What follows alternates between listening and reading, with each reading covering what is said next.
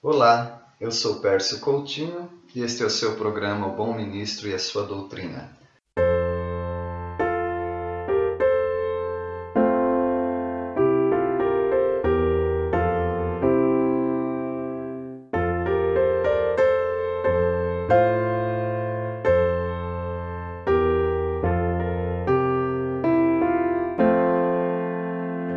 Vamos estudar a palavra de Deus em Gênesis capítulo 1. O primeiro versículo da Bíblia nos diz: No princípio criou Deus os céus e a terra. Deus é o Criador autoexistente.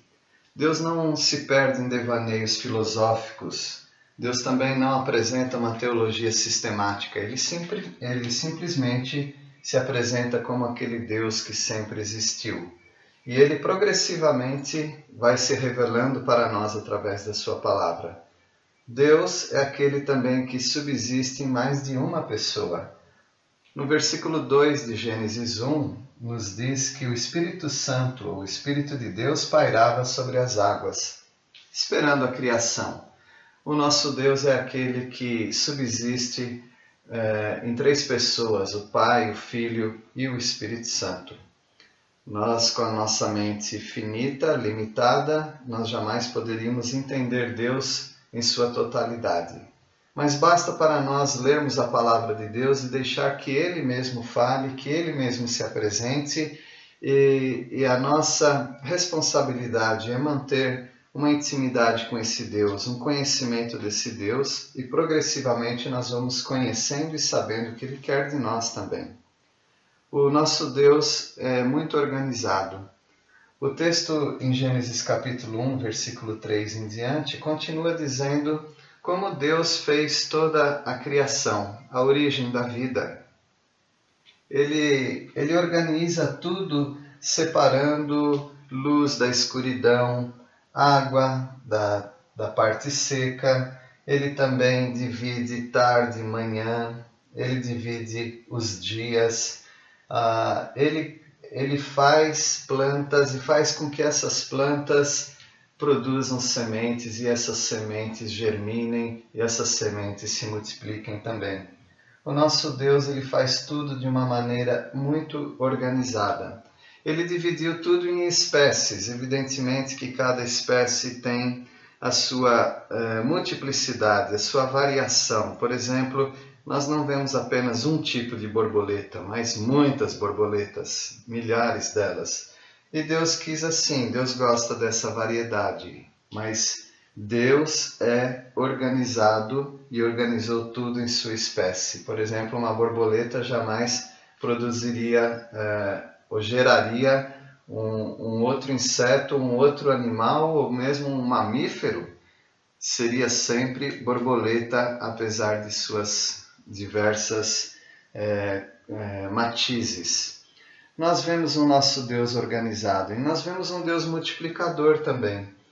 Quando ele abençoa a sua criação, os animais e as plantas, ele, ele ordena que sejam fecundos, que se multipliquem.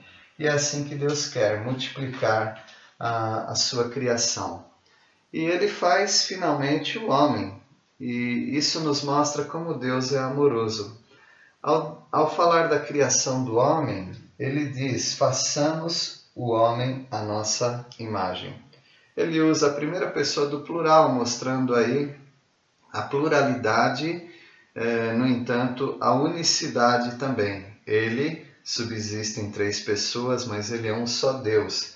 E ele faz o homem segundo a própria imagem dele. Seria um carimbo de Deus é, nessa criação chamada ser humano. Nós não sabemos e nós não dominamos todo esse assunto sobre a imagem de Deus, no entanto, nós temos algumas ideias. Por exemplo, Deus uh, é inteligente, Deus tem a sua vontade própria e Deus também tem emoções, assim como nós. Nós temos inteligência, nós temos emoções e nós temos a nossa vontade e Deus multiplica a si mesmo no ser humano. E o ser humano, ao se multiplicar, ele está multiplicando também a imagem de Deus. É curioso que Deus fez uh, as árvores, o sol, os rios, as montanhas. Ele fez todas essas coisas, mas ele não precisava de nenhuma dessas coisas. Portanto, nós vemos que Deus, além de ser autoexistente, subsistindo em mais de uma pessoa, sendo organizado e multiplicador, ele também é um Deus amoroso, porque ele pensou em você e ele pensou em mim.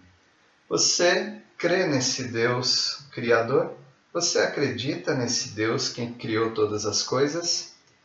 A, a falsamente chamada ciência tem mostrado uma, alterna, uma alternativa, tem mostrado que a, a origem da vida não veio de uma só pessoa, não veio de um Deus pessoal. Ora, se eles fazem isso, eles devem ter uma razão para desviarem sua atenção daquilo que é óbvio na palavra de Deus. É porque, como nós veremos uh, nos próximos estudos, cada um tem que prestar contas de si mesmo diante de um Deus Criador. Sendo Ele Criador, Ele é o nosso dono. Sendo Ele o nosso dono, nós devemos a Ele obediência. Continuemos nos nossos estudos, nos nossos próximos episódios e que Deus o abençoe.